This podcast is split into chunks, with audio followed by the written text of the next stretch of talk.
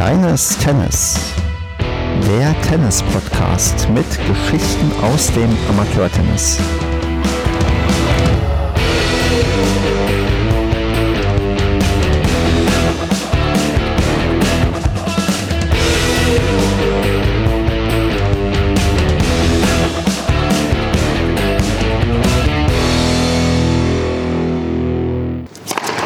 Kleines Tennis. Wir nehmen auf am 25.01.2021. Mein Name ist Stefan. Das ist Ausgabe Nummer 7 in der zweiten Staffel, so wie ich gerade durchnummeriere. Und mit mir dabei ist heute die Sabine. Hallo Stefan, Servus. Ja, wunderbar, dass du mit dabei bist. Am Servus erkennt man gleich schon, dass du zumindest nicht aus NRW ähm, gerade mit mir sprichst. Und bevor ich aber zu viel verrate, wo du herkommst und ähm, was du so machst, ähm, stell dich doch einfach mal selbst vor mit ja, deinem Tennisverein, deinem Alter oder deiner Altersklasse, in der du unterwegs bist, wenn du magst, ähm, das zu erzählen und auch in welcher Leistungsklasse du gerade unterwegs bist. Ja, sehr gerne. Also ich spiele beim Tennisclub in Erding. Ähm, das ist ja unweit von München. Und äh, ich bin 52 Jahre alt und spiele bei den Damen 40 in der Mannschaft und äh, bei den Damen 50 meistens Turniere, sofern es 50er gibt, sonst spiele ich bei den 40er mit. Und meine LK ist momentan 10,8. Also ich hatte 11 und konnte noch ein Spiel gewinnen, bevor die äh, Saison schon wieder beendet war und bin jetzt auf 10,8 genau. Ja, du hast schon ganz, ganz viele Besonderheiten hier quasi angesprochen. Einerseits natürlich ist mir aufgefallen, du hast offensichtlich schon unter dem neuen LK-System gespielt. Und da muss ich gleich mal fragen, hm, also bevor du deine Spiele da gemacht hast, um da noch ein paar quasi ja Verbesserungen in der LK zu sammeln, hm, war dir klar, wie deine Sprünge sein werden? Hast du das vorher mal in so einem Rechner eingetippt oder hast du dich da komplett überraschen lassen? Ich muss ganz ehrlich zugeben, ich habe mich komplett überraschen lassen. Ähm, ich habe mir das natürlich dann gleich anschauen müssen, wie die Spiele erfasst waren. Ähm, ja, bin mit diesem Motivationsausschlag erst nicht zurechtgekommen, weil ich mir immer gedacht habe, Motivationsausschlag, das ist doch etwas, wo ich dann eigentlich mehr Punkte bekomme, aber dem ist ja nicht so. Und dann habe ich mir ein bisschen mehr mit diesem System auseinandergesetzt. Aber wie gesagt, nicht lange, weil dann war es eh schon wieder vorbei. Ja, aber ich habe auch in deiner Spielhistorie gesehen, in deiner jüngsten, du hast doch schon unter dem neuen LK-System auch ähm, Spiele verloren und da hat man gleich gesehen, es ist wie damals, man verliert quasi durchs Verlieren nichts. Genau. Ähm, das finde ich persönlich auch sehr, sehr wichtig, weil ich denke, wenn man das eingeführt hätte, was man ja schon mal überlegt hat, dass man eben einen Punktabzug kriegt, wenn man verliert, dann wäre meiner Meinung nach sehr starker Rückgang bei den Turniere gewesen.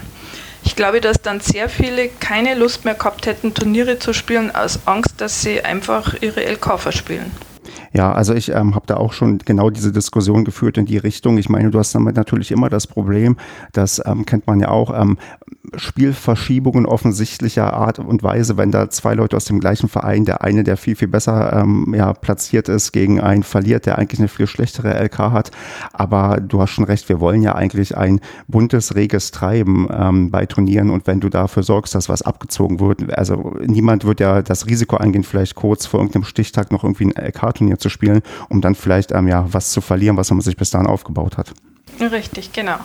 Also ich kann es jetzt nur sagen, ich spiele ja ähm, seit meinem siebten Lebensjahr Tischtennis und da wurde auch mal dieses äh, System ähm, geändert und eben eingeführt, dass man Punkte verliert und ab dem Zeitpunkt gab es einen starken Rückgang bei Turniere, die teilweise sogar nicht mehr stattgefunden haben, weil sich keiner mehr angemeldet hat. Und ich glaube, dass das beim Tennis auch so wäre. Das, was, ähm, was, natürlich für die Veranstalter ein großer finanzieller Schaden auch wäre. Ne?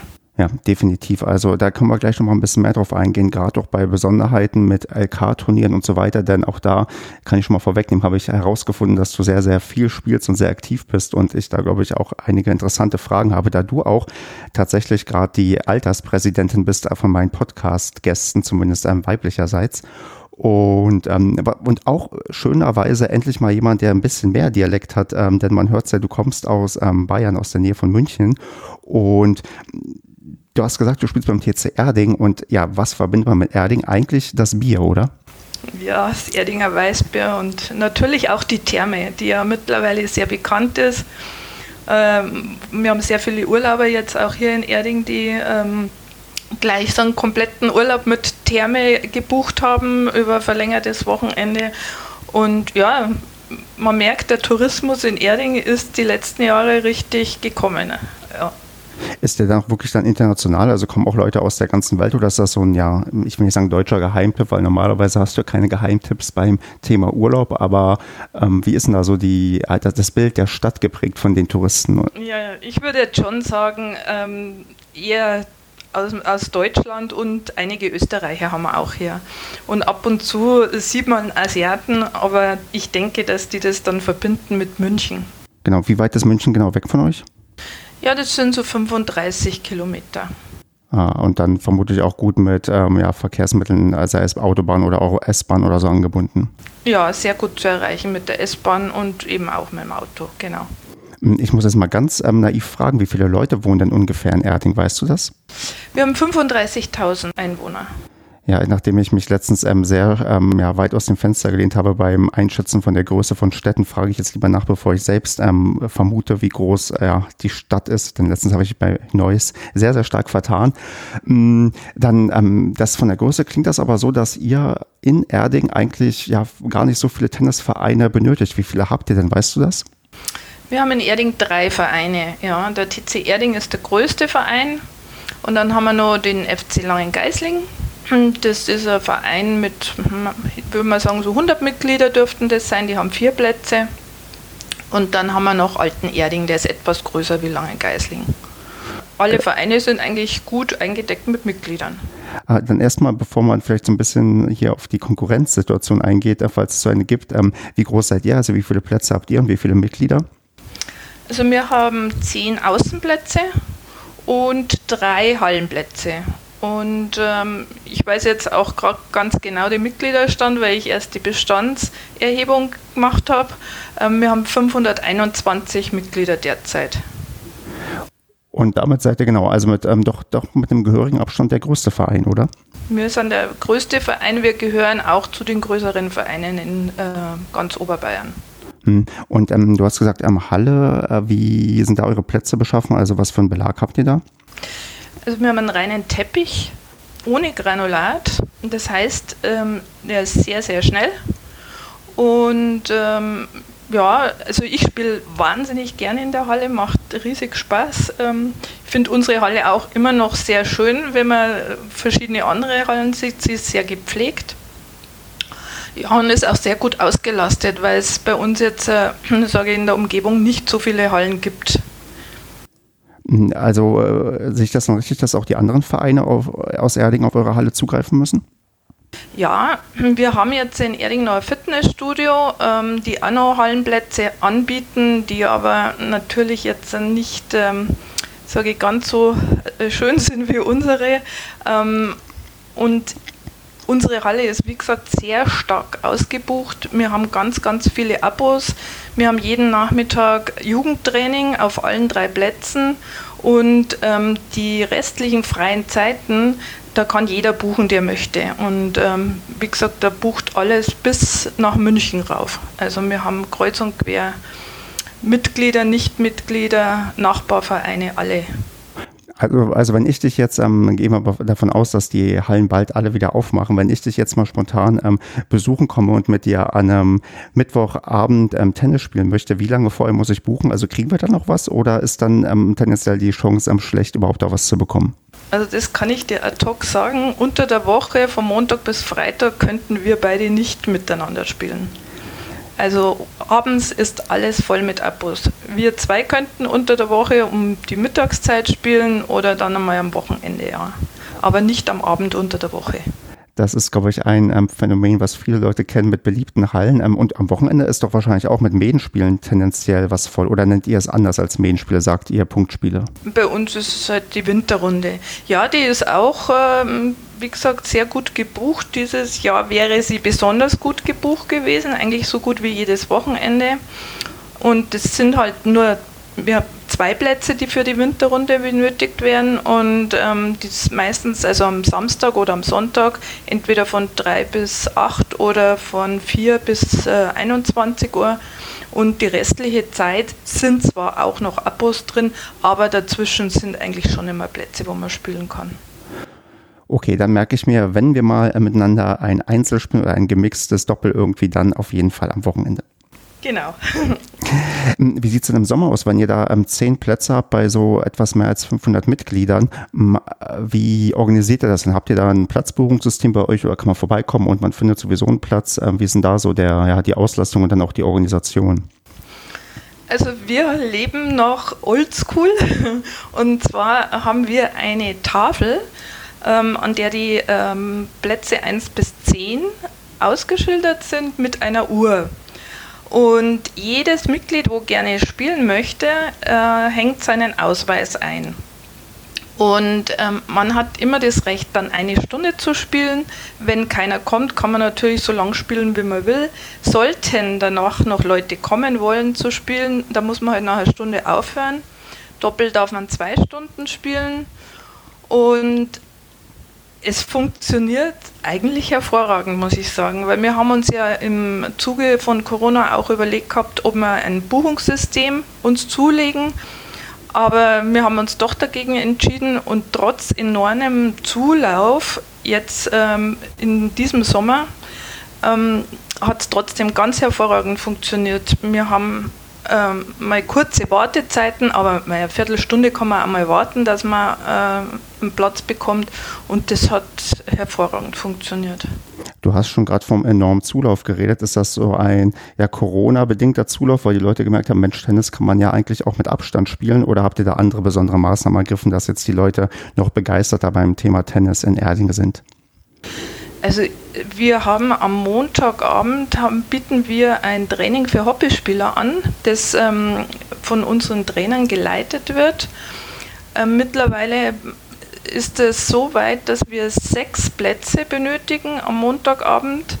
Ähm, das hat sich so rumgesprochen und da haben wir jetzt so viele neue Mitglieder, auch Erwachsene bekommen, die das in Anspruch nehmen und die sich dann mehr oder weniger hier kennengelernt haben und sich dann auch weiter zum Spielen verabreden.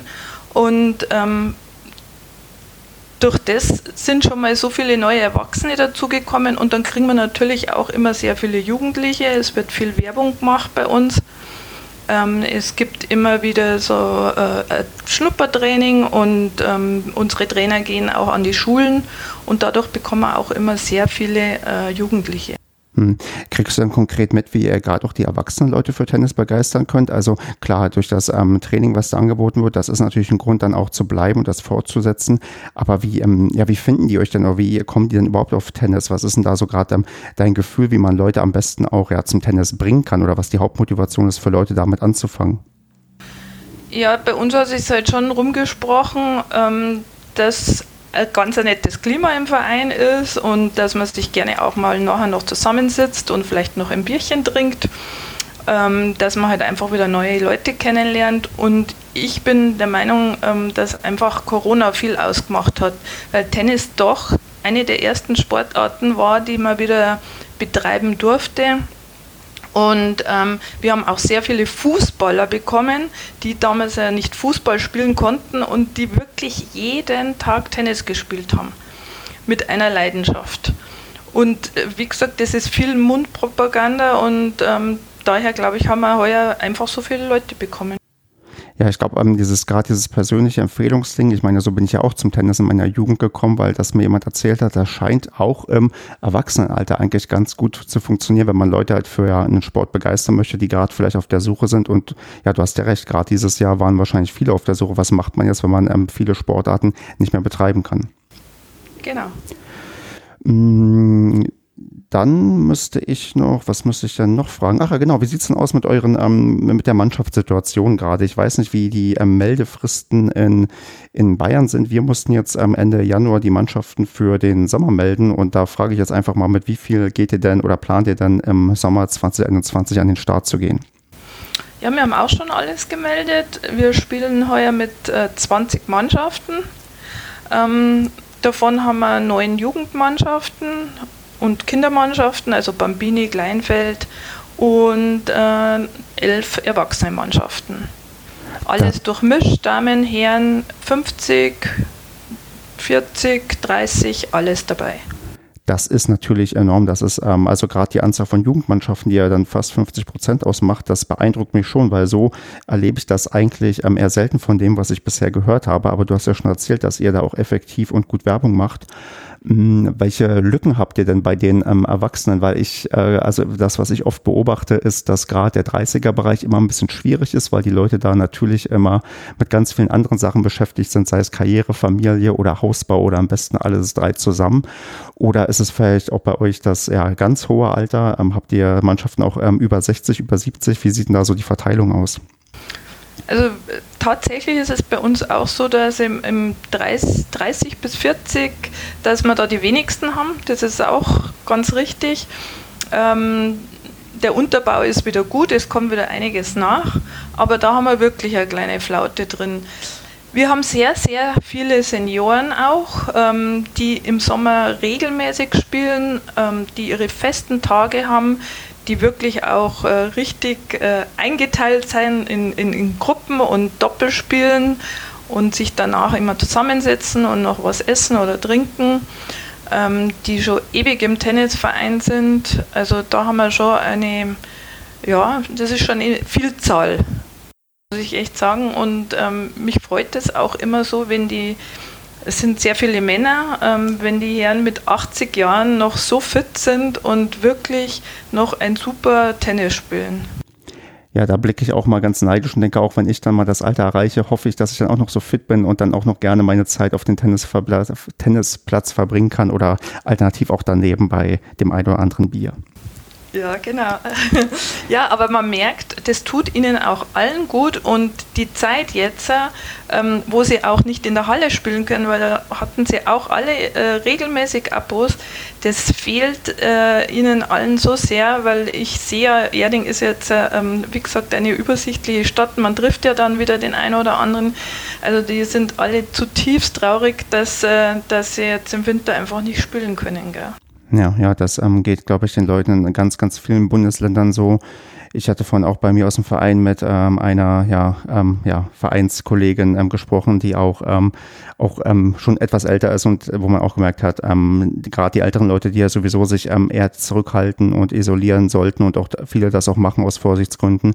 Und wenn dann noch quasi Tennis wegfällt als sozialer Ankerpunkt, dann ist das umso schlimmer und umso schwieriger da durchzukommen. Ja, das ist richtig, ja. Aber bessere Zeiten werden kommen. Da glaube ich fest dran, dass wir ab Sommer oder spätestens ab Herbst dann wieder einigermaßen Normalität haben und dann freuen wir uns umso mehr, wenn wir endlich wieder Tennis spielen dürfen. Richtig. Ja, dann würde ich so ganz elegant überleiten und jetzt mal nicht mehr so viel über den TC Erding reden, sondern mal ein wenig über dich, denn ähm, das, äh, das klingt jetzt so blöd, wenn ich so auf dein Alter ähm, herumhacke, aber nee, ich finde das schon ähm, ganz ähm, nett, endlich mal auch mit jemandem zu sprechen, der weiblich ist und etwas mehr ähm, Tennis- und Sporterfahrung hat als ähm, ja viele andere, die bisher hier zu Gast waren. Und ähm, du hast ja schon gesagt, du hast früher mal ähm, Tischtennis gespielt und ähm, jetzt ist die Frage, wann hast du dann mit dem Tennisspielen angefangen? Hm. Ja, ich bin quasi ein Spätzünder und ähm, habe ähm, ab 2016 habe ich erst begonnen mit Punktspielen und vorher habe ich mal vielleicht ein gutes Jahr gespielt und bin dann wahnsinnig schnell in die Punktspielsaison reingeschlittert, muss ich schon sagen, weil ich mit dem gar nicht gerechnet habe. Aber damals gab es dann ähm, auch einen Notstand bei den Damen. Da ist immer jemand ausgefallen und dann wurde ich gefragt, ob ich Ersatz spielen würde. Ja, natürlich sehr gerne, aber Sie sollten sich nicht so viele Hoffnungen machen, weil ich ja eben erst angefangen hatte. Und dann war ich äh, urplötzlich kein Ersatzspieler mehr, sondern habe gleich festgespielt. Jedes Punktspiel und das allerdings bei den Damen. Und das war natürlich für mich jetzt nicht ganz so einfach. Kein so einfacher Start, ähm, als Anfängerin gegen die jungen Mädels zu spielen und dann dachte ich mir, naja, irgendwas muss ich jetzt machen, dass ich besser werde. Und dann ging es los, äh, dass ich mich bei den Turnieren angemeldet habe. Und ähm, das hat mir dann so Spaß gemacht und äh, dann habe ich ein Turnier nach dem anderen gespielt.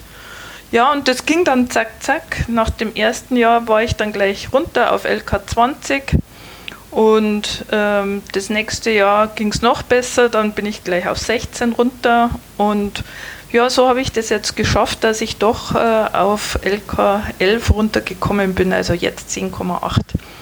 Durch die vielen Turniere einfach, ja. Da muss ich, glaube ich, nicht vorab ähm, ähm, spoilern. Das läuft wahrscheinlich darauf hinaus, dass du auch deine einstellige LK noch anpeilst.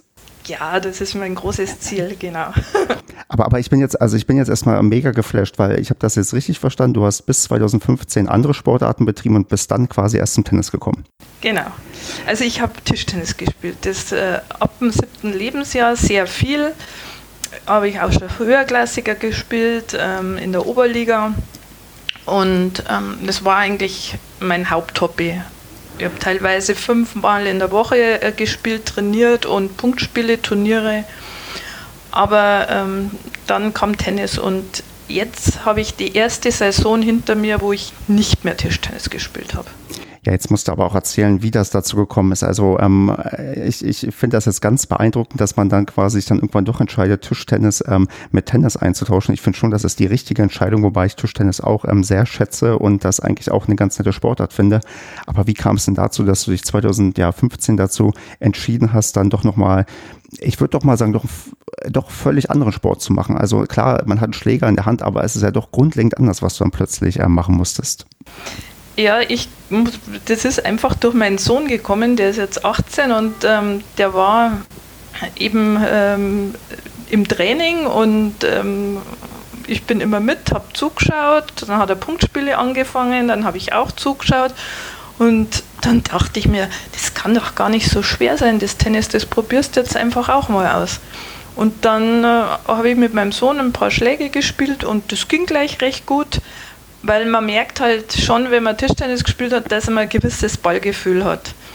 Allerdings muss ich sagen, die Technik ist natürlich nicht die beste, ähm, wenn man vom Tischtennis kommt. Und dann habe ich mir gleich von Anfang an Trainerstunden genommen, damit ich zumindest ähm, meine Technik einigermaßen in den Griff bekomme und ähm, sage ich mal, optisch einigermaßen ordentliches Tennis spielen kann. Wenn ich dich jetzt von außen sehe, ähm, würde ich vermuten, dass du lange Zeit Tischtennis gespielt hast bei gewissen Schlägen oder ähm, sieht das inzwischen wirklich auch deiner Meinung nach einigermaßen rund aus? Nee, das merkt man an der Schlägerhaltung, merkt man es.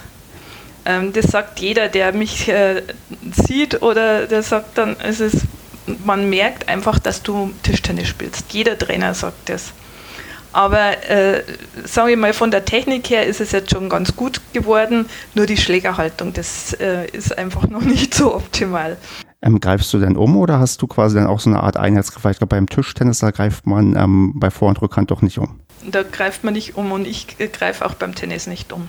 Also das, das ist, ist der Unterschied bei mir, genau. Und, und, und sonst, ich meine, ich weiß, dass man, ähm, wenn man auch manchmal so TV-Tischtennis ähm, schaut, ähm, dass die Leute sich da auch eigentlich sehr, sehr viel bewegen und teilweise auch extrem weit ähm, hinter der ähm, Platte stehen. Ähm, wie ist das denn bei dir? Also erkennt man auch vom Spielstil vielleicht, also warst du beim Tischtennis eher die aggressivere und bist du auch beim Tennis oder genau umgekehrt, warst du eher die ja, passive, die Bälle zurückgebracht hat und weit hinter der Platte stand und machst das beim Tennis genauso? Gibt es da irgendwie auch Parallelen oder Gemeinsamkeiten zu deiner, sagen wir mal, ersten ersten sportlichen Karriere? Ja, es gibt bestimmt vom, von der Taktik her und so weiter schon eine Ähnlichkeit. Ja, ich bin jetzt beim Tennis sehr ausdauernd. Ich laufe wahnsinnig viel. Ähm, bin jetzt nicht jemand, der gleich auf den Punkt geht. Also ich spiele mir die Bälle erst raus. Und das kann schon eine Zeit lang dauern bei mir und ähm, versuche dann abzuschließen. Und genauso habe ich es beim Tischtennis auch gemacht.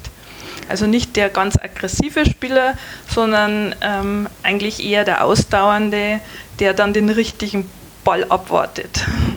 Mhm, und wie ist das ähm, auch, ähm, also psychologisch, ähm, ähm gibt es da für dich Unterschiede beim Tennis ähm, zum Tischtennis? Ich meine, man zählt ja auch anders und die Punkte haben auch eigentlich auch eine andere Wertigkeit. Also auch wenn du mitten in einem Spiel bist, da hat ein Punkt einen, ja unter Umständen einen anderen Wert, als wenn du beim Tischtennis einfach nur einen Punkt irgendwie ähm, ja zwischendurch abgibst. Also merkst du da irgendwie für dich Unterschiede oder ist das eigentlich, ja, du hast dich quasi eine neue Zählweise gewöhnt und das läuft eigentlich auch wie vorher für dich?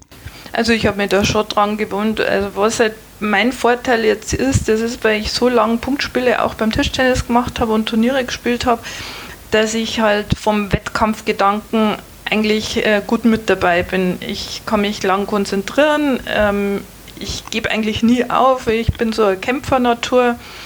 Ich laufe bis zum Umfallen, auch wenn es 35 Grad hat, über relativ gute Kondition. Und äh, ja, das ist jetzt äh, für mich der Vorteil beim Tennis auch. Und das habe ich vom Tischtennis natürlich einiges mitgenommen. Gell? Hm, wenn du irgendwas, ähm, ja, weiß ich nicht, abstellen würdest oder verändern würdest, was wäre denn das Erste, wo du bei dir sagst, das würdest du jetzt ähm, eintauschen gegen irgendeine andere Fähigkeit oder Stärke, irgendeine Schwäche umwandeln? Gibt es da irgendwas? Beim Tennis? Ja. Ja, also was natürlich schön wäre, das wäre, wenn ich ähm, die, die Schlägerhaltung umstellen könnte. Dann könnte ich nämlich auch einen besseren Aufschlag machen, weil der ist natürlich äh, entsprechend dann auch nicht, wie sagt man so, die Vollgranate, sagt immer mein Trainer. Das ist keine Vollgranate, aber es ist ein sicherer Ball, den du spielst. Das wäre schön, wenn ich noch ein bisschen besseren Aufschlag hätte. Aber ansonsten bin ich soweit eigentlich zufrieden beim Tennis. Und nimmst du heute noch manchmal den Tischtennisschläger in die Hand oder ist der quasi an den Nagel gehängt worden? Ja, ich habe jetzt äh, meinen äh, Mannschaftskameraden beim Tischtennis gesagt, ähm, ich mache jetzt mal ein Jahr Pause und spiele keine Punktspiele. Äh, ist aber nicht ausgeschlossen, dass ich wieder äh, das ein oder andere Spiel mache, aber mein Hauptschwerpunkt ist einfach Tennis. Beim Tischtennis äh, tat es mir halt so leid, weil ich so eine nette Mannschaft hatte. Ich habe in einer Herrenmannschaft gespielt, das ist beim äh, Tischtennis möglich, gegenüber beim Tennis.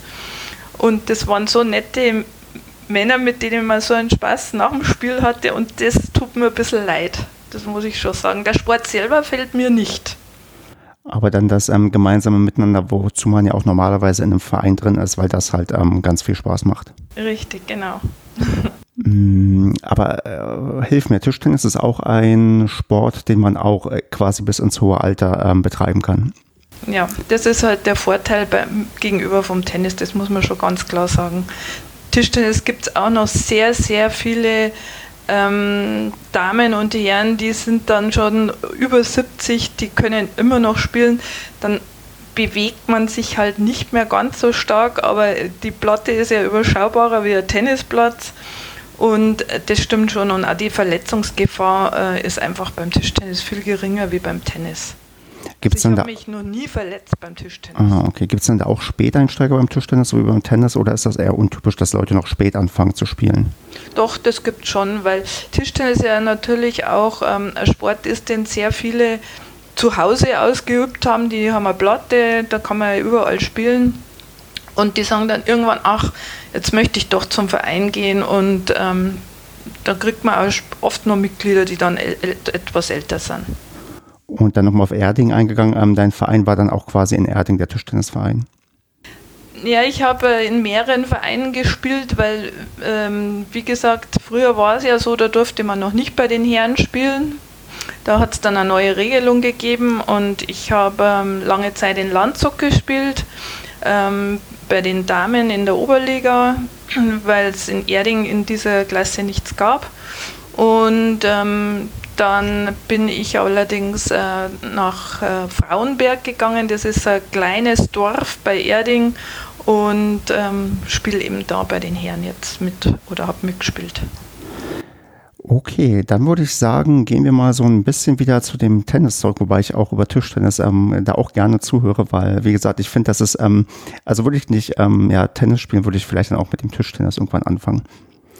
Mm, du, also das, also ich musste vorhin ja schon ein bisschen ja, ähm, also entsetzt quasi gucken, als du gesagt hast, hier, ähm, du hast 2015 angefangen und damit die Hörerinnen und Hörer wissen, warum. Denn ich habe hier die Statistik, dass du bisher eine LK-Bilanz hast von 78 zu 52 und wenn man überlegt, in welcher kurzen Zeit das passiert ist, ähm, würde ich, glaube ich, unterstellen, du spielst doch recht viel, Sabine, oder? Ja, ich spiele schon sehr viel, muss ich schon sagen. Ähm, ich habe auch teilweise ähm, in zwei Mannschaften gespielt. Ähm, wir hatten einmal eine Damen 50 Mannschaft in Erding, die sich leider aufgelöst hat. Dann habe ich in zwei Mannschaften gespielt. Also es war dann schon oft mal so, dass ich am Samstag äh, Spiel hatte und am Sonntag ein Spiel. Und ähm, ja, die letzte Saison war ja diese Übergangssaison, hieß es bei uns ähm, wo viele Mannschaften ja gar nicht gemeldet haben aufgrund von Corona. Da habe ich dann auch noch äh, bei, an, beim anderen Verein mitgespielt, bei den 50ern als Ersatz, äh, wenn sie mich gebraucht haben. Genau, und jetzt äh, diese Saison spiele ich eben in Erding bei den Damen 40. Und ähm, wir haben leider keine 50er-Dame mehr, was ich sehr schade finde. Ähm, und unser Verein in Langengeisling, der ja, wie gesagt, ein Teil von Erding ist, dort spielt eben mein Mann da spiele ich dann auch bei dem 50er mit. Ja, Mensch, und da kommen noch ein paar Turniere dazu, oder? Und dann kommen noch ein paar Turniere dazu, ja. Wahnsinn. Also du hast ja gerade schon gesagt, dass ähm, die Verletzungsgefahr beim Tennis ähm, größer ist als beim Tischtennis und ähm, du da auch schon mal, also zumindest im Tischtennis noch nichts passiert ist. Wie ist es denn beim Tennis ähm, bei so vielen Spielen? Ähm, ist da irgendwie mal so eine Art ähm, ja, Überbelastung gewesen, weil du zu viel spielst oder was dann doch irgendwie eine blöde ja, Schrittstellung oder weil du irgendwie gestolpert bist, wenn mal was passiert ist? Ja, ich habe zweimal hatte ich schon einen Muskelfaserriss in der Weide. Aber das habe ich dann eigentlich ganz gut wieder hinbekommen. Aber ja, genau.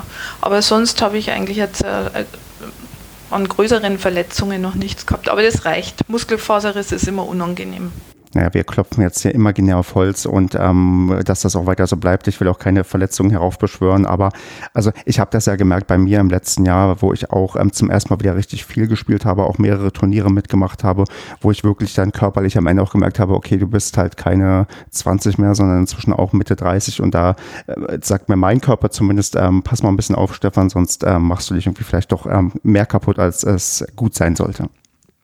Ja, manchmal muss ich mich ja auch selber über mich wundern, wie ich das durchhalte, aber äh, es funktioniert ganz gut. Klar, wenn man also ein Wochenende hatte, wo man Samstag und Sonntag gespielt hat und Punktspiel gehabt hat und ähm, es hat vielleicht noch 35 Grad gehabt, dann merkt man natürlich schon am Montag, dass man platt ist. Das muss ich jetzt schon sagen, aber ähm, ansonsten halte ich das eigentlich ganz gut durch. Sehr schön. Ähm, du mit deiner ja jetzt auch reichhaltigen Erfahrung bist ja trotzdem noch gar nicht so lange dabei und da habe ich jetzt den Luxus quasi darauf zurückgreifen zu können, dir auch Fragen zu stellen, wie quasi so der Beginn war. Also du hast ja schon erzählt, du warst schon vorher durch Tischtennis Wettkampf ähm, gewohnt und du kommst wahrscheinlich mit Drucksituationen einigermaßen klar. Aber trotzdem erzähl mal, wie waren dann so die ersten ja, Turniere oder ähm, Maidenspiele, die du dann gemacht hast? Also war man nicht doch ein bisschen nervös oder hast du dich doch vielleicht öfters verzählt, als das ähm, heute dir passiert? Wie sind so, ja, wie ist denn so der Einstieg dann auch gelungen für dich als ähm, Spielerin für deine Mannschaft oder bei einem Turnier? Ähm, mein erstes Punktspiel, das weiß ich noch wie heute, das war ein, eine junge Dame mit 25 Jahren, die sehr, sehr gut Tennis gespielt hat zu der habe ich aber dann gleich am Anfang gesagt, ähm, das ist mein erstes Tennispunktspiel in der Saison, ob es äh, in Ordnung wäre, wenn sie das Zählen übernehmen würde, weil ich bin da noch nicht so geübt. Und die war wahnsinnig nett zu mir und ähm, was mich dann ein bisschen schockiert hat, sie hat mich dann echt mit sie angesprochen. Und dann dachte ich mir, oh, merkt man doch, dass du nicht mehr die Jüngste bist. Aber naja, das Spiel war aber im Großen und Ganzen ein sehr schönes Spiel. Ähm, es kamen auch wirklich gute Ballwechsel zustande. Ich habe natürlich nicht gewonnen, das ist klar, aber es war ein schönes Spiel und sie hat mir nachher noch gratuliert und hat gesagt, also für das, dass sie heute das erste Punktspiel haben, spielen sie wirklich schon sehr gut. Und das hat mich dann schon gefreut. Und dann dachte ich mir, ja, irgendwas musst du jetzt noch machen. Jetzt meldest dich einfach mal beim Turnier noch an. Und das habe ich dann gemacht. Und ähm, dann habe ich äh, einen äh, etwas ungünstigen Tag wettermäßig erwischt. Da hat es nämlich noch geschneit es, und hatte vier oder fünf Grad. Und da habe ich dann zwei Einzel noch gespielt. Das waren, wie gesagt, das war mein erstes Turnier. Jedes Einzel zweieinhalb Stunden und konnte dann echt beide Spiele gewinnen. Mein Mann war dabei und hat mich dann noch etwas unterstützt. Und so ging es eigentlich los. Und dann bin ich auf den Geschmack gekommen. Und wie lange hast du gebraucht, bis du ähm, selbst gezählt hast? Das ging dann relativ schnell. Ich habe dann auch oft mit meinem Sohn und mit meinem Mann gespielt und dann habe ich dort, äh, haben wir eben auch äh, Spiele gemacht und habe ich gezählt und das ging eigentlich schnell. Dann ähm, trotzdem nochmal die Frage, also zu deinem ersten auch Erfolg, den du dann hattest, wie war das denn so für dich, nach, ähm, als du das erste Mal auch ein ja, Pflichtspiel ähm, gewinnen konntest? Also ähm, hast du, auch weil es so lange war, ähm, einen großen Jubelschrei gemacht oder wie hast du dich dann, ähm, wie hast du denn diesen Sieg ähm, zelebriert, weißt du es noch? Ja, ich habe mich so gefreut ähm, und mein Mann hat mich so gelobt, dass ich so toll gespielt habe und so konzentriert war und so gekämpft habe. Und äh, wie gesagt, nach diesen äh, beiden Spielen an diesem Turnier, da haben wir dann abends schon eine Flasche Sekt geköpft. Das musste ich dann schon feiern. Ja, so ist es auch völlig richtig. Also äh, das so, so ein erster Erfolg, das, ähm, das, das macht, glaube ich, schon mit einem was, wenn man dann merkt, okay, man kommt ja einigermaßen an und geht halt nicht am Sang- und klanglos unter. Genau. Hm, du, du musst, ähm, bevor wir vielleicht noch ein bisschen weiter auf das Sportliche eingehen, denn ich, wie gesagt, ich glaube auch, ähm, da alles so in jüngster Vergangenheit ist, äh, die Erinnerung auch noch viel, viel klarer und deutlicher. Aber ähm, ein Punkt, den fand ich gerade ganz interessant. Du hast das erzählt, dass ähm, dich deine erste Gegnerin ähm, gesiezt hat. Und mh, hm, das ist, also, äh, sagen wir so, ich, also ich bin jemand beim Sport, prinzipiell, ich duze erstmal jeden. Also ich komme, glaube ich, gar nicht erst auf die Idee.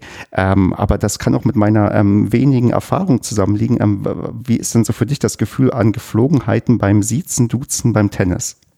Ja, ich kenne das jetzt auch nur vom Tischtennis. Wie gesagt, da habe ich jetzt äh, seit dem siebten Lebensjahr gespielt und da gab es das überhaupt nicht, dass man jemanden äh, sitzt. Da war man einfach im Sport, ist man per Du. Und ähm, ich habe ihr das dann natürlich auch gesagt, wie meiner ersten Gegner, du kannst schon zu mir du sagen, äh, wir sind beim Sport, das ist völlig in Ordnung. Aber äh, also ich kenne das nicht, dass man sie sagt. Ja, also ich äh, glaube schon, dass das manchmal quasi Jugendlichen oder Jüngeren passiert, auch wenn du wirklich dann so 20 ja, oder 30 Jahre jünger bist, ähm, je nachdem auch in welchem Alter man selbst ist, dass die das dann aus Höflichkeit machen oder so. Aber ich bin auch immer, ich korrigiere das sofort und nee, bitte ähm, per Du und ähm, ich bin der Stefan. Genau, so. Aber das Problem habe ich ja jetzt nicht mehr, weil das war ja wirklich nur 2016 bei den Damen und ab dann äh, habe ich ja dann äh, bei den älteren Damen mitgespielt. Mhm. Da hat sich das erledigt. Hast du denn also auch wirklich diese eine Saison, du hast ja schon erzählt, du warst dann äh, mehr im Einsatz, als dir vielleicht vorher angekündigt wurde. Ähm, und dann hast du aber für dich tatsächlich dann festgestellt, ähm, Damen ist einfach ähm, zu, also woran lag es, dass du da nicht weiter gespielt hast? Also war es das ähm, Persönliche, weil die dann doch in einem anderen Lebensabschnitt waren oder war es dann doch der Leistungsunterschied, der dir viel zu groß war? Ähm, wie, wie kam denn dann die Entscheidung, dass du dann ja ein bisschen höher gerutscht bist bei den Altersklassen? Nee, das war dann eigentlich ganz einfach, weil 2017 haben wir dann äh, beschlossen, dass wir eine Damen-30-Mannschaft aufmachen. Und ähm, das war dann zumindest schon mal so, Damen 30 waren dann auch sehr viele Frauen dabei, die dann schon um die 40 waren. Und das war, das hat eigentlich ganz gut gepasst, muss ich sagen. Und äh, wir waren dann auch mittlerweile mehrere, die schon äh, etwas älter waren. Und so haben wir dann eben die 30er Damen gegründet. Und mittlerweile haben wir ja 30er äh, Damenmannschaft, die mittlerweile auch Landesliga spielt und eine Damen 40 Mannschaft. Wie hoch bist du unterwegs? Also was ist deine, wie nennt sich die Liga, in der du gerade ähm, spielst dann mit der Damen 40? Ich weiß nicht, ob es das bei euch auch so gibt. Bei uns heißt es Superbezirksliga. Das ist quasi eine Liga unter der Landesliga, ist das bei uns habe ich richtig verstanden, super Bezirksliga. Mhm, genau. Die wurde vor, weiß nicht, drei oder vier Jahren äh, ist die neu eingeführt worden. Die wurde quasi dazwischen geschoben. Ähm, ist aber eigentlich äh, schon sehr anspruchsvolle Liga, muss man echt sagen. Also ich finde es ähm, klasse, was sich die Leute immer wieder für Namen ausdenken für irgendwelche ja, Tennisligen. Also Superbezirksliga, das klingt echt irgendwie cool. Ja, ja. Wie, wie ist denn ähm, bisher so dann deine sportliche Karriere äh, verlaufen? Wir haben über den Anfang ein bisschen geredet. Hast du denn schon auch ähm, ja, größere Erfolge errungen, sei es irgendwie mit der Mannschaft aufgestiegen oder die Klasse gehalten oder auch schon bei Turnieren irgendwo richtig ähm, Erfolge feiern können, weil du jemanden besiegt hast, ähm, die irgendwie deutlich ähm, ja, besser positioniert war als du? Gibt es so, wenn du jetzt auf deine äh, kurze, aber intensive Tenniskarriere zurückschaust, die bisher passiert ist, ein Highlight, was du ja auf jeden Fall ähm, als Anekdote immer gerne erzählst, wenn jetzt Leute Leute fragen, ey, wie ist es eigentlich, Tennis zu spielen? Ja, das, äh, ich habe ja die letzten Jahre, sage ich mal, die letzten zwei, drei Jahre versucht, auch ab und zu mal so, ähm, so ein DTP-Turnier zu spielen, um ein paar Pünktchen für die Rangliste zu sammeln. Und ähm, das letzte Jahr habe ich mich jetzt erstmals für so ITF-Turniere angemeldet. Und da kann es natürlich schon mal passieren, dass man mal wirklich sehr, sehr gute Gegnerin bekommt. Und ähm, das ist mir jetzt letztes Jahr passiert äh, in Ismaning, das ist dieses Munich Open Turnier. Und da habe ich eine ähm, Gegnerin gehabt, äh, die kam aus Zypern und spielt äh, Senioren-Weltklassen-Tennis. Und äh, das war mein erstes Spiel gegen sie bei dem Turnier. Und ich war chancenlos, muss man ganz klar sagen. Das, die hat seit Jugend, seit Kind aufgespielt, ein hervorragendes Tennis, äh, traumhafte Technik und war eine wahnsinnig faire und nette Gegnerin. Und äh, ich denke mal so 35, 40 Minuten hatte ich dann zweimal 6-0 verloren. Und dann sagt sie nach dem Spiel zu mir, ob ich denn nicht noch Lust hätte, mit ihr ein paar Bälle zu schlagen. Ich spiele so gut, das macht so Spaß mit mir. Und das war so ein Highlight für mich, weil ich musste so lachen. Erst habe ich so verloren und dann wollte sie echt noch mit mir spielen. Und ja, nachher haben wir dann noch was gemeinsam getrunken. Also wirklich eine total nette Frau. Das ist so eines meiner Erinnerungen, wo ich auch immer wieder schmunzeln muss. Und hast du mit ihr noch ein paar Bälle geschlagen? Ja, habe ich gemacht, ja. Ich finde das schön. Also, auch gut, aber die ist halt einfach klassenbesser gewesen. Aber, aber ich finde das schön, wenn man sagen kann, auch dass aus äh, so einer Niederlage man ja was Positives ziehen kann, weil es halt so ein Highlight war, gegen dann eine Person zu spielen, die dann auch deutlich besser als man selbst ist und wo man das natürlich auch neidlos anerkennen kann und sich einfach freut, mal ja irgendwie das zu sehen und zu erleben, weil ich habe auch so auf meiner, ja, in meinen Gedanken auch so den einen oder anderen Gegner, den ich gerne mal auf der anderen Seite sehen möchte, auch wenn ich da keine Chance habe. Ja, genau. Ja, das hat auch Spaß gemacht, weil es war jetzt auch ein Spiel, wo schon mal ein äh, paar Ballwechsel zustande gekommen sind, aber letztendlich ähm, muss man sich dann eingestehen, die, die ist einfach um Klassen besser. Aber es war trotzdem eine entspannte Atmosphäre und ähm, wir haben sogar den einen oder anderen Zuschauer gehabt. Also ganz nett gewesen, ja. Dann frage ich mal das andere Extrem. Gibt es dann schon eine Sache, auf die du zurückblickst, wo du dich richtig ärgerst oder ein Spiel, was du in irgendeiner Form bereust oder was für immer eigentlich ähm, aus deiner Gedächtnis ähm, gestrichen werden sollte? Ja, das Schlimmste, was für mich eigentlich gibt, ist, wenn jemand unfair ist. Mhm. Also sprich, wenn er äh, Bälle zum Beispiel ausgibt, die drin waren. Ähm, ich bin eigentlich nicht der Typ, der ähm, dann lang rumdiskutiert. Ähm, wenn der andere den ausgibt, ähm, dann ist er aus. Wenn ich aber dann merke, äh, er macht das ständig, ähm, dann werde ich etwas ungehalten. Und ähm, so ein Spiel hatte ich ähm, letztes Jahr. Und der Gegnerin musste ich aber dann schon deutlich meine Meinung sagen, wie ich das gefunden habe. Gott sei Dank habe ich gegen sie gewonnen, weil das wäre noch ärgerlicher gewesen, wenn man dann so ein Spiel verliert. Aber das finde ich immer nicht schön, wenn man auf so eine Art und Weise versuchen möchte zu gewinnen. Also über so einen Punkt würde ich mich gar nicht freuen. Hm. Ähm, also aus deiner Erfahrung, ähm, alle wie viele Spiele ist das dann bei dir passiert, so im Schnitt? Hast du da eine ungefähre Einschätzung? Also ich sage jetzt, seit 2016 waren es drei Spiele. Okay. Also das überschaubar. Die meisten sind schon sehr fair, muss man schon sagen.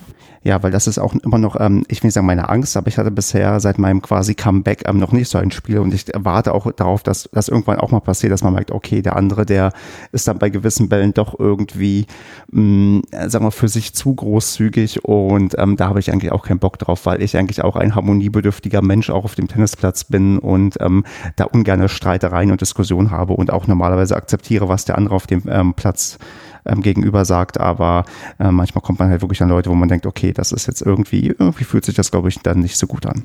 Ja, und ich sage, wenn man das dann merkt, dann hat man kein gutes Gefühl mehr bei dem Spiel. Also weil dann äh, wird man vielleicht auch mal ein bisschen misstrauisch, ob die Bälle wirklich alle dann aus sind, die diejenige ausgibt. Ja. Ja, ich hatte mein ähm, letztes ähm, LK-Turnierspiel, was ich im letzten Jahr hatte.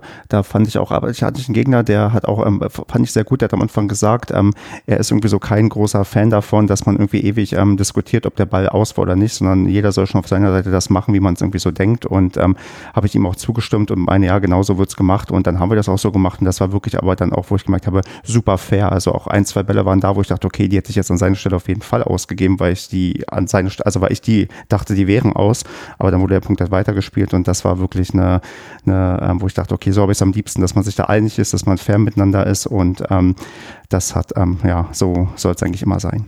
Ja, genau, so macht es Spaß. Ja, und, und, ich finde, auch wenn man ein Spiel mal verliert ähm, und der andere besser war, dann kann man doch auch äh, guten Gewissens zum anderen sagen, Mensch, du hast echt super gespielt oder es war ein schönes Spiel, aber du warst halt einfach heute besser. Das können manche einfach auch nicht. Ja, also bei mir ist es ja so, du, ähm, wenn du meinen Podcast öfters ähm, gehört hast, also wenn du alle Folgen gehört hast, dann würdest du, glaube ich, schon wissen, dass äh, wenn ich, äh, wenn, also mir sagen die Leute tendenziell immer ähm, nicht ähm, schön gespielt, sondern ähm, furchtbar gegen dich zu spielen, weil ich halt so auch so ein äh, Bringer bin, der eigentlich nur die ganze Zeit läuft und den Ball im Spiel hält. Und das ähm, immer sehr, sehr anstrengend ist, mir dann auch wahrscheinlich ähnlich wie bei dir, dass der Ball dann irgendwie endlich mal vom Gegner ähm, in einen Punkt verwertet wird. Und ähm, das dann immer, klar, die gratulieren auch und ähm, ja, sagen, sagen, irgendwie gut gespielt, aber im nächsten Atemzug dann immer, aber das macht mit dir überhaupt keinen Spaß. Aber das ist zumindest ehrlich. Genau, und das ist, ich nehme das auch als Kompliment. Ich kann das auch damit auch was anfangen. Also das ist, ist halt so meine Spielweise. Ich kenne die ja auch und ähm, das sollen die Leute dann auch ruhig so, ja, ähm, ähm, auch dann erkennen und mir auch sagen dürfen. Das ist dann für mich ein Kompliment.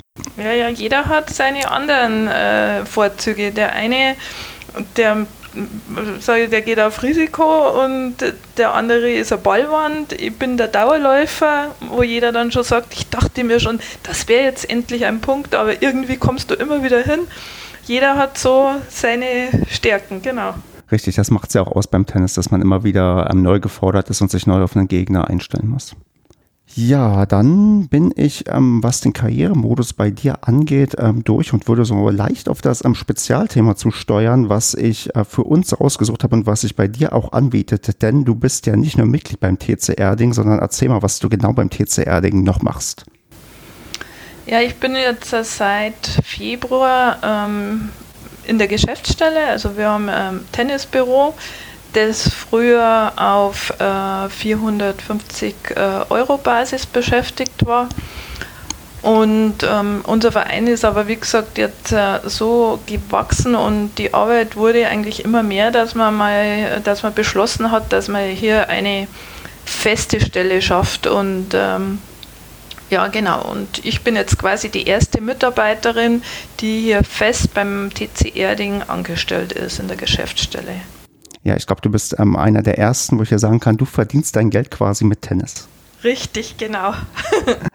das, ähm, also das ist äh, super spannend, denn jetzt wäre so meine erste Frage, äh, also es war irgendwann quasi nicht mehr irgendwie händelbar übers Ehrenamt und so weiter. Ähm, ich werfe jetzt mal die Theorie irgendwie in den Raum und du musst jetzt sagen, ob das stimmt oder nicht, aber ab einer Mitgliederanzahl von 500 mit 20 Mannschaften ist das fast zwingend notwendig, jemanden ähm, anzustellen, damit man den ähm, Aufwand noch ähm, bestreiten kann und den Verein betreiben kann.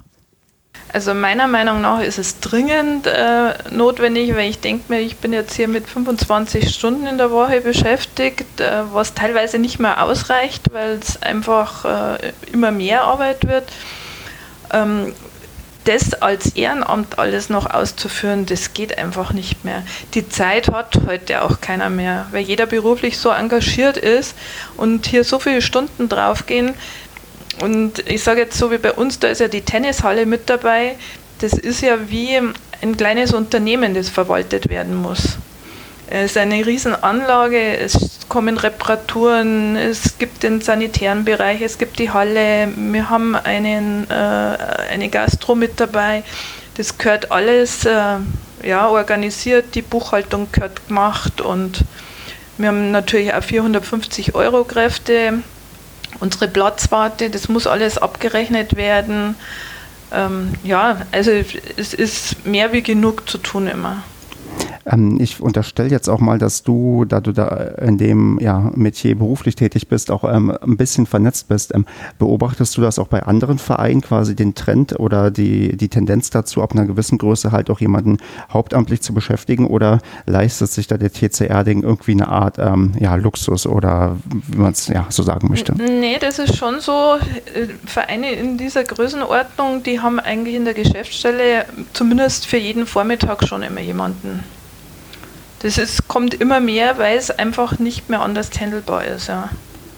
Und es ist auch ähm, nicht händelbar, weil man könnte jetzt, also ich ähm, mache auch die Beobachtung, es gibt Vereine, die haben einen, sagen wir mal, sehr ähm, schlank aufgestellten Vorstand, da ist das alles recht klein gehalten. Und dann gibt es welche, die sind, ich will nicht sagen sehr kleinteilig, aber da wird irgendwie die, ja, die Arbeit auf mehr Schultern ähm, verteilt. Ist das eine Sache, die theoretisch noch möglich wäre, aber daran scheitert, dass man Leute schwer fürs Ehrenamt aufgrund der ja, Zeit, die man bereits ähm, woanders ähm, verbringt, davon begeistern kann? Oder ist das tatsächlich ähm, wirklich dann gar nicht mehr möglich? Wie ist denn also dein Gefühl? Also wäre das theoretisch noch möglich, wenn man jetzt irgendwie drei, vier, fünf Ehrenämter bei euch mehr hätte, dass man das trotzdem noch so handeln könnte? Also bei uns ist ähm, in der Vorstandschaft sind sehr viele Herren, ähm, die beruflich sehr engagiert sind, ähm, die viel unterwegs sind, die oft eine ganze Woche gar nicht da sind. Man könnte das hier bei uns wirklich nicht mehr auf mehrere Schultern verteilen, das geht nicht. Mhm. Dann ist es so, ich merke ja seitdem, dass ich hier in der Geschäftsstelle jeden Tag bin, ähm, es kommen so viele Mitglieder, es kommen neue Mitglieder, es kommen Leute, die gern Mitglied werden wollen, die sich erkundigen.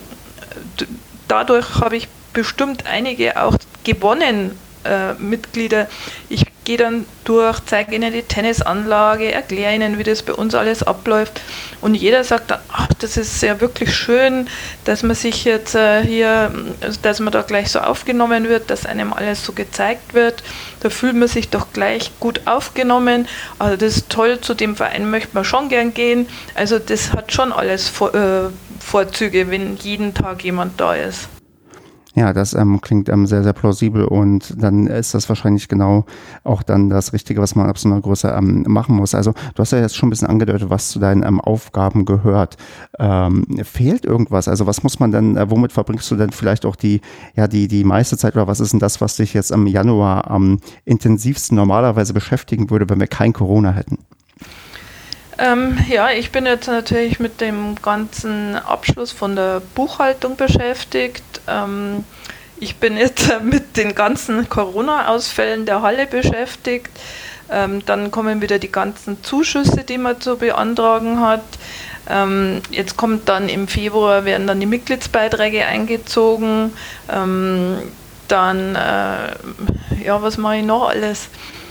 Ähm, wie gesagt, normalerweise hätte ich ja die Halle, die ich ja äh, regelmäßig abrechne, wo ich ja auch regelmäßig durchgehe und auch schaue, ob alles passt und wer spielt und ob ordnungsgemäße Schuhe angezogen sind und meine, die ganze Anlage einfach überprüfen, ob alles äh, sauber ist, ähm, wie es ausschaut, ob irgendwas defekt ist.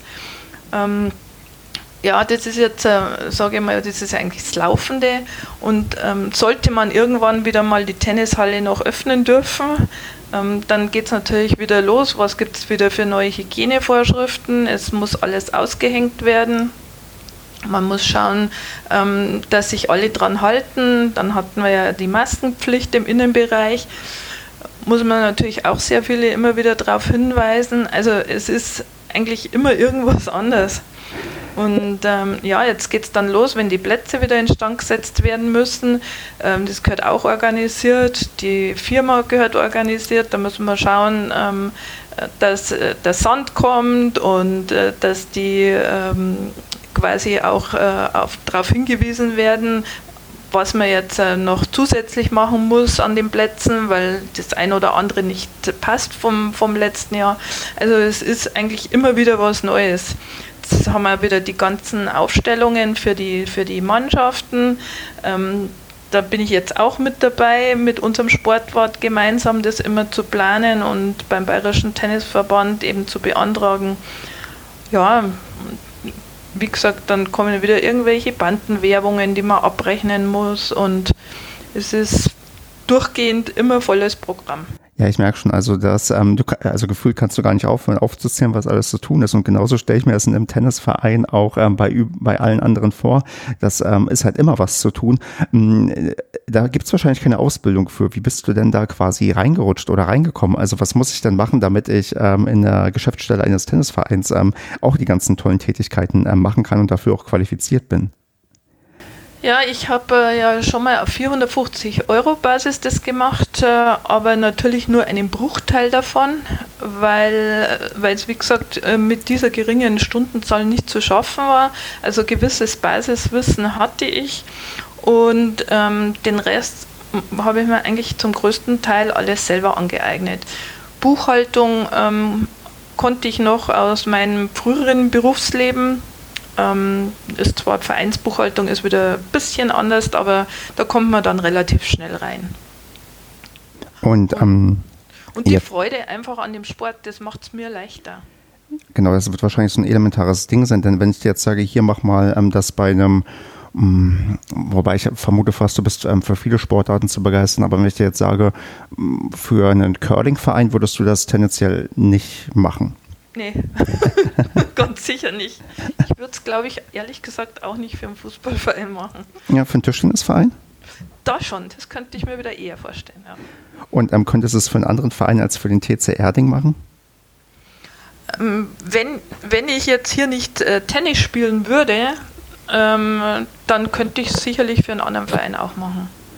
Ja, ich, Aber ich, dadurch, dass ich natürlich sehr verwurzelt bin mit dem Verein und äh, wirklich sehr am Verein hänge, ist das natürlich das Beste, was mir passieren kann ja, wenn quasi ähm, Leidenschaft ähm, zusammenkommt mit ähm, dem, was man dann ähm, mag und das auch noch beruflich machen kann, das ist, glaube ich, eine Sache, die, die ist ähm, sehr, sehr viel wert. Ähm, wobei jetzt ähm, dann vielleicht, ich kenne das bei mir, manchmal mache ich Sachen zu viel, zu intensiv und dann irgendwann habe ich genug davon. Ähm, hast du auch die ja, Befürchtung oder Angst, dass du irgendwann sagst, nee, jetzt war es irgendwie vielleicht doch zu viel Tennis, was ich gemacht habe, oder ähm, wird das weiter so ähm, ja mit der vollen Power, die du auch schon auf dem Platz quasi an den Tag gelegt hast, ähm, die nächsten Jahre ähm, in deiner Planung ähm, so weitergehen?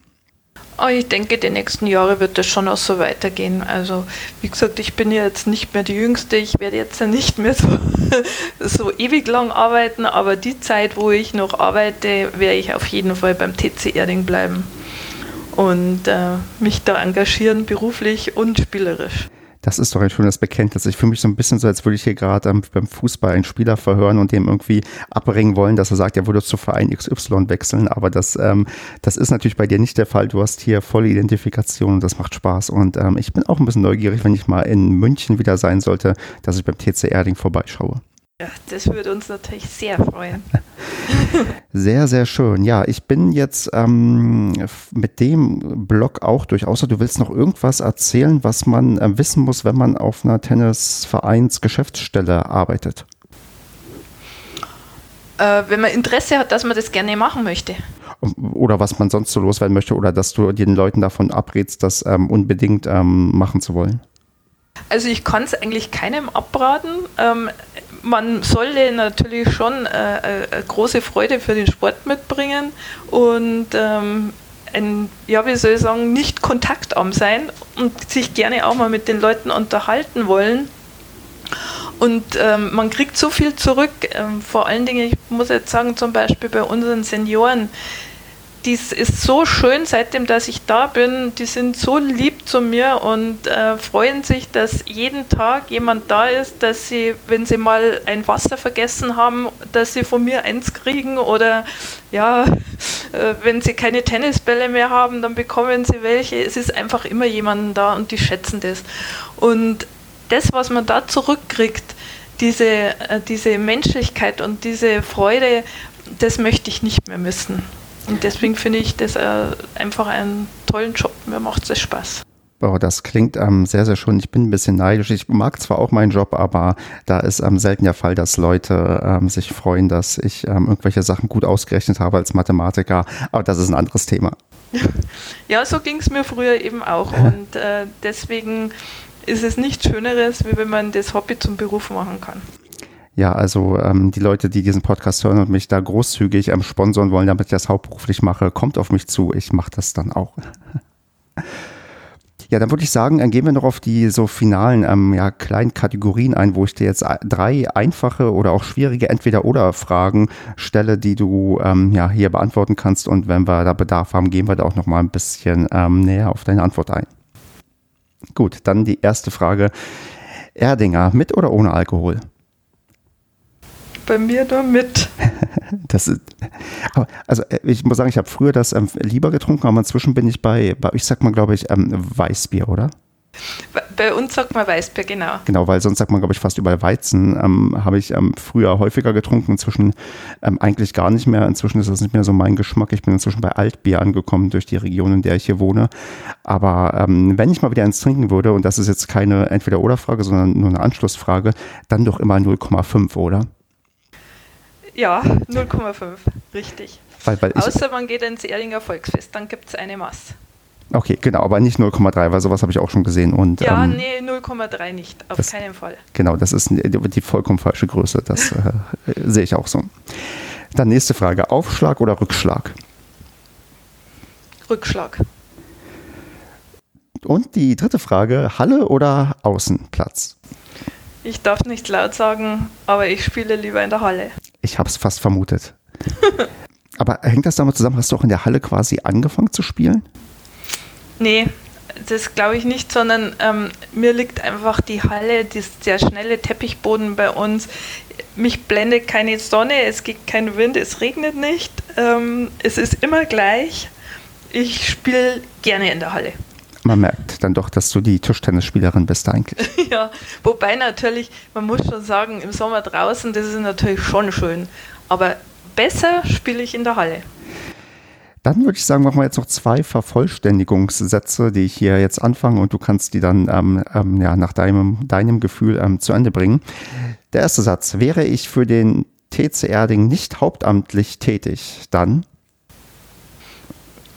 Wäre ich weiter ähm, im Klinikum, in dem ich vorher gearbeitet habe. Also auch wieder ein klares Bekenntnis zum TC Erding. Ähm, und dann die zweite Frage. Ich ähm, habe ja schon gelernt, dass das eigentlich viel, viel schwieriger ist, als ich mir das immer ähm, vorstelle, diese Sätze zu vervollständigen. Ich hoffe, der ist jetzt nicht zu brutal. Am liebsten spiele ich Tennis, wenn...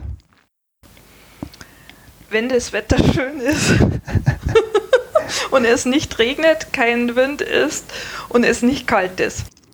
Das äh, können, glaube ich, ganz viele Tennisspielerinnen und Spieler unterschreiben. Und ähm, ich freue mich wirklich sehr, sehr, dass du hier zu Gast warst. Also es hat mir wirklich super viel Spaß gemacht. Vor allem, ähm, ich muss das nochmal betonen, ich finde das gut, dass hier auch mal jemand mit Dialekt da gewesen ist. Von daher die Leute, die sich alle bisher nicht getraut haben, weil sie ihren Dialekt als zu schlimm empfinden oder zu stark oder zu ähm, untauglich für die Öffentlichkeit, ähm, meldet euch bei mir, dass äh, auch das soll hier unterkommen und damit die gesamte Bandbreite der Tennisszene in Deutschland hier vernünftig abgebildet abgebildet werden kann. Und so, Sabine, gebe ich dir jetzt nochmal die Chance, irgendwas in die große, kleine Tenniswelt ähm, zu sagen, was du schon immer mal loswerden wolltest, damit alle es hören können.